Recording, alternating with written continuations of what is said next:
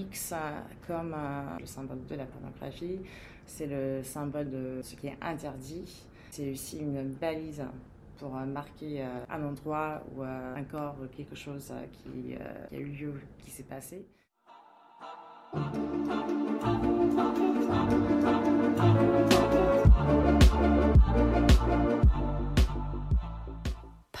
Tout commence par une invitation à un vernissage. On me propose de venir voir une exposition intitulée X, A Capital Desire à la Maison du Danemark.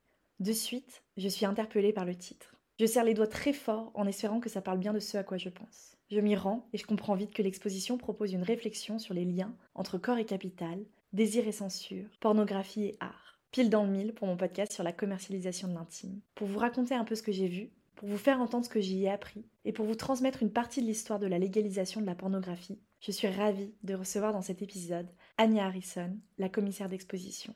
Bienvenue à vous dans Bonne à marier, le podcast sur l'intime et sur sa commercialisation. Ça fait du bien de vous retrouver.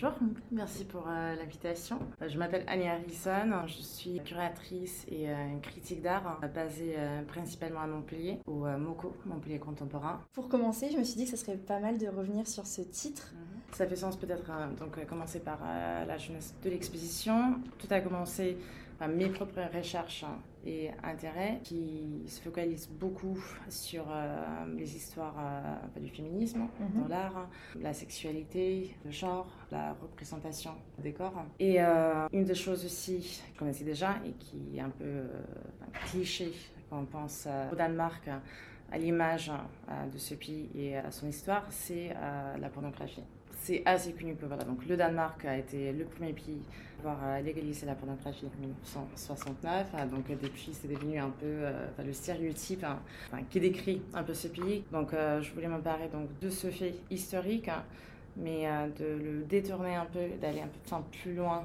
aussi. Mm-hmm. Qu'est-ce que euh, ça veut dire hein, Comment euh, on peut aller donc plus loin Juste de dire que euh, ce moment de décriminalisation donc lié à une certaine révolution, libération sexuelle est peut-être plus compliqué et plus nuancé et pas non plus juste une question de c'est bien ou c'est mauvais. Euh, décloisonner aussi, aller au-delà d'une simple question d'un seul pays, parce que ça concerne après, en fait, le monde entier. C'est une industrie qui est globale, internationale, hein, qui se propage partout. Donc euh, voilà, c'était un peu euh, euh, le premier point de départ. Et le deuxième, en fait, c'était en faisant des recherches, donc un peu sur l'art féministe danois, surtout des années 60, 70 plus tard.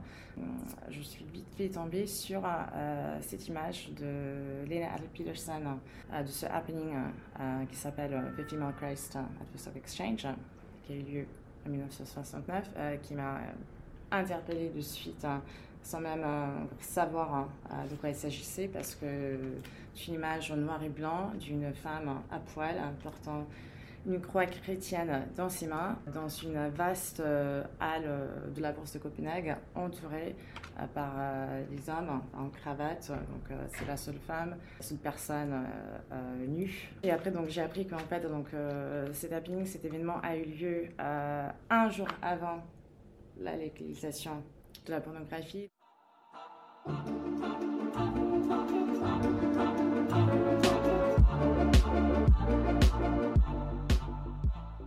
Ce happening de Len Adler Peterson et son compagnon le 29 mai 1969 dura moins de deux minutes, un laps de temps suffisant où elle se met à traverser le hall d'un bâtiment qu'ils ont ciblé comme épicentre symbolique du patriarcat, du commerce et du capital. Nue, elle avance sous les regards stupéfaits d'une foule d'hommes et court rejoindre un taxi qui l'attendait. Le lendemain, le Danemark devient le premier pays au monde à légaliser la pornographie. Maintenant que l'on en sait un peu plus sur la jeunesse de l'exposition, revenons sur son titre, que je trouve absolument fabuleux. Et le titre, donc euh, X, a capital desire, bien sûr, donc on parle du désir, donc euh, le rapport euh, du désir, du sexe et du corps au capital dont la pornographie fait partie. Et euh, bien sûr, X comme euh, un petit euh, jeu de signes. Bien sûr, donc c'est le symbole de la pornographie. C'est le symbole de ce qui est interdit. C'est aussi une balise pour marquer un endroit ou un corps, quelque chose qui, qui, a eu lieu, qui s'est passé. Et du coup, dans cette exposition, tu proposes donc certes cette réflexion et le moyen pour parvenir à englober tous ces sujets, parce que finalement, il y en a beaucoup. On parle de désir, de capitalisation, de capitalisme même. D'ailleurs, il y a même euh, dans Capital, j'entends aussi euh, le rapport au pays, puisqu'il y a 11 artistes euh, internationaux.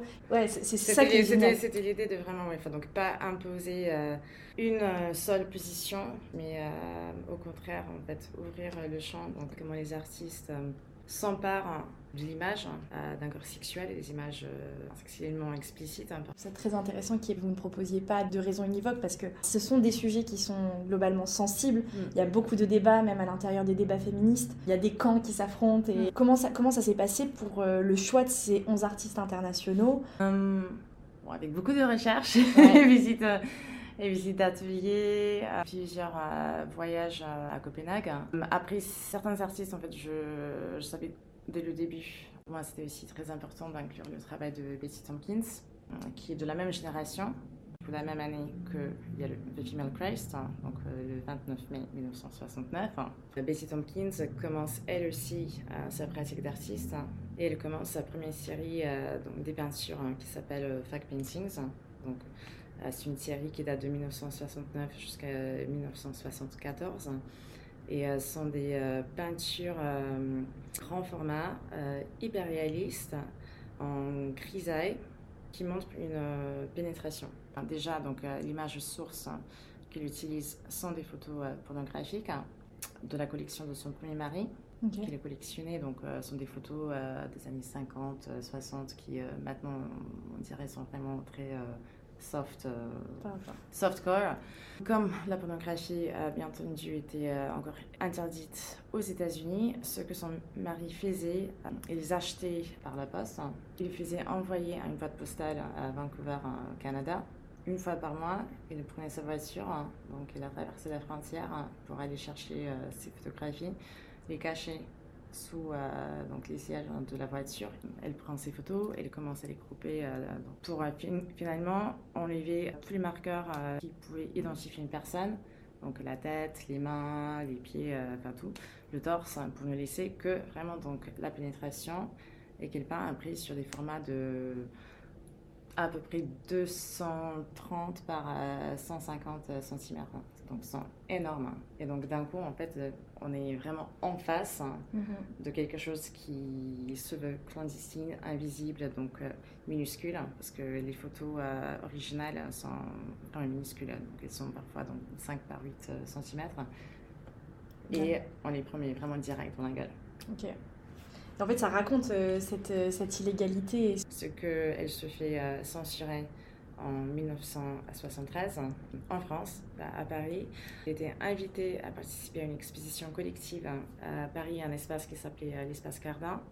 Donc elle envoie deux euh, de ses fact paintings euh, qui sont saisis de douane française et interdit l'entrée sur le territoire hein, français. Donc ça lui prend à peu près un an pour aller récupérer, parce que bien sûr, on est dans les années 70, donc pas d'email, pas rien.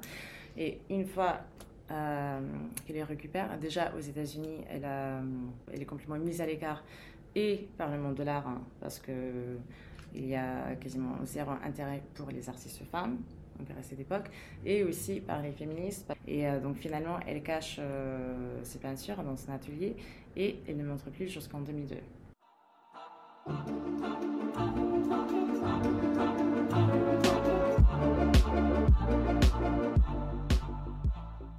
Là, Anya pointe du doigt un sujet dont j'ai envie de vous parler depuis plusieurs épisodes. Il s'agit des débats sur la pornographie à l'intérieur des milieux féministes dans les années 80, surtout aux États-Unis. Ces débats ont polarisé la communauté féministe en deux camps principaux les anti-pornographies et les pro-sexe. D'un côté, on considère que la pornographie est une manifestation et un moteur de la misogynie. Par sa nature violente, la pornographie devient même l'antichambre du viol, avec cette phrase qui résume la pensée abolitionniste, qui dit La pornographie est la théorie, le viol est la pratique. De l'autre, on considère que la pornographie peut être une forme d'expression sexuelle libératrice pour les femmes et d'autres groupes marginalisés. Je demande donc à Anya quel est le moteur de cette focalisation qui continue à faire débat encore aujourd'hui et à déchirer parfois certains groupes militants. toujours une question du, enfin, du contrôle. Hein. si on parle de la pornographie, par exemple, de, voilà, de, l'abolir ou pas, mais justement cette question de rendre le choix à libre hein, à des gens dans des contextes euh, sains et safe hein, et qui permettent euh, de se voilà, réapproprier à ce contrôle déjà donc de son propre corps, hein, de sa représentation. Je pense qu'il faudrait euh, plutôt se focaliser sur euh, les conditions et faire en sorte que, que les personnes euh, concernées puissent, puissent travailler dans de bonnes conditions.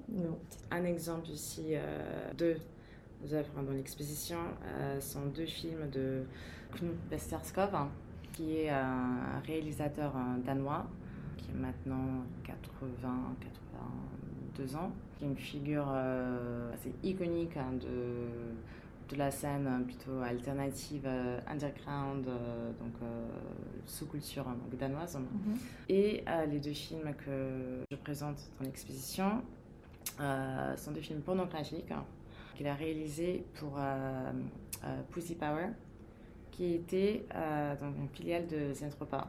Et Zentropa, du coup, c'était la première voie de distribution mainstream euh, qui s'est mis dans, dans le porno.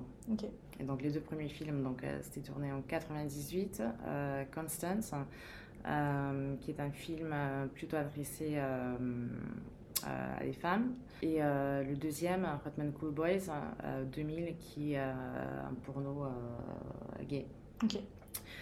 Pourquoi Zentropa donc, a décidé de créer Pussy Power C'était pour en fait professionnaliser la production euh, des films pornographiques au Danemark. Il y a un manifeste euh, qui est écrit pour justement mettre sur papier qu'est-ce que doit être euh, la pornographie? C'est pas contraignant ce manifeste, c'est plutôt non non non c'est non non vraiment c'est très ouvert c'est euh, chose comme enfin il faut avoir quand même un certain ici donc mhm. une narration, donc euh, pour euh, voilà pas tomber donc direct donc euh, de, de, la première minute dans bah, l'acte sexuel, que les scènes violentes pouvaient exister, mhm. mais que ça devait quand même montrer la femme ou la mettre dans une position quand même de, de puissance, hein, de pouvoir et de pas de soumission, mhm. justement. Et le plus important aussi, c'était euh, finalement, on a marre euh, de euh, ces scènes de fellatio où après la femme se fait. Ouais, le triptyque voilà, un peu classique. Le, triptyque de, voilà, de, de, de money shot, de cam shot, que voilà, donc la femme se fait, se prend une douche hein, de, de, de, de, de, sperme après. Ok mais en avant du female gaze aussi, j'imagine, et de... hyper intéressant. Je savais, je savais pas, je savais pas tout ça. Est-ce que peut-être tu veux me parler d'une autre œuvre euh? Bah, il y a les œuvres de Tora Schultz. Mhm. Il y a deux, il y a Wiper et Control. Et Control, c'est formellement c'est assez simple comme démarche parce que en fait, ce sont des barricades donc métalliques, mais euh, en forme des, têtes de lit. Et c'est assez euh, typique, ou enfin une signature de travail de Torah qui a beaucoup de recherches sur euh, l'histoire du design, donc des objets du quotidien, et sur euh, en fait, les inégalités les déséquilibres hein, donc, du genre mhm. qui existent dans ces, dans ces objets qui nous entourent enfin, tous les jours, hein, partout, et dans euh, on ne fait pas du tout euh, attention. Mais du coup, en fait, donc, comment un certain voilà, donc, sexisme fait partie enfin, systémique, en fait. Il y a les barrières et puis il y a donc euh, un diptyque, hein, photo ouais. imprimée.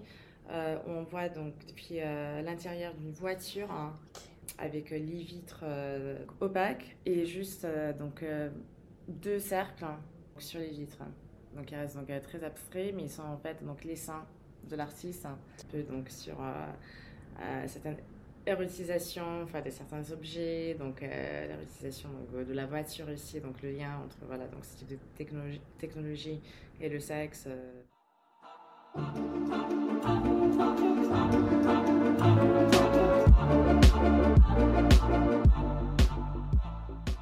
Ce que je comprends peu à peu, c'est que toutes les œuvres présentes nous renvoient à notre propre compréhension. Je pense à ce fauteuil de massage où en son centre on voit des fils métalliques et de l'argent, qui allumé fait un mouvement vibratoire explicite. Enfin, explicite en fonction de la personne en face. car toutes les œuvres sont liées à nos représentations, nos interprétations, nos cultures, et comment aussi on sort de celles-ci par l'érotique. Rien n'est stéréotypé ni figé, et c'est une première claque que de voir tout cela dans une exposition sur les Champs-Élysées. Il ne faut pas oublier que dans cette avenue, la marchandisation bat son plein, et en plus, euh, c'est juste à côté de l'Arc de Triomphe, symbole du patriarcat. Peut-être que vous n'avez pas la ref, mais en fait, euh, le 26 août 1970 naissait le mouvement de libération des femmes, le MLF, après une action médiatisée de neuf femmes au pied de l'Arc de Triomphe. Elles tentent de laisser une gerbe de fleurs sur la tombe du soldat inconnu, située sous l'Arc de Triomphe, sauf que celle-ci est adressée à la femme du soldat. Ce jour-là, il y a une répression policière qui est assez folle. Tout ceci est en fait très symbolique. X, Capital des ailleurs, est passionnant. Je pense qu'il faut y aller avec du temps, y passer du temps, pour comprendre la portée des messages qui symbolisent notre époque. Une époque où on peut créer des espaces d'échange sur ces questions sans risquer la censure.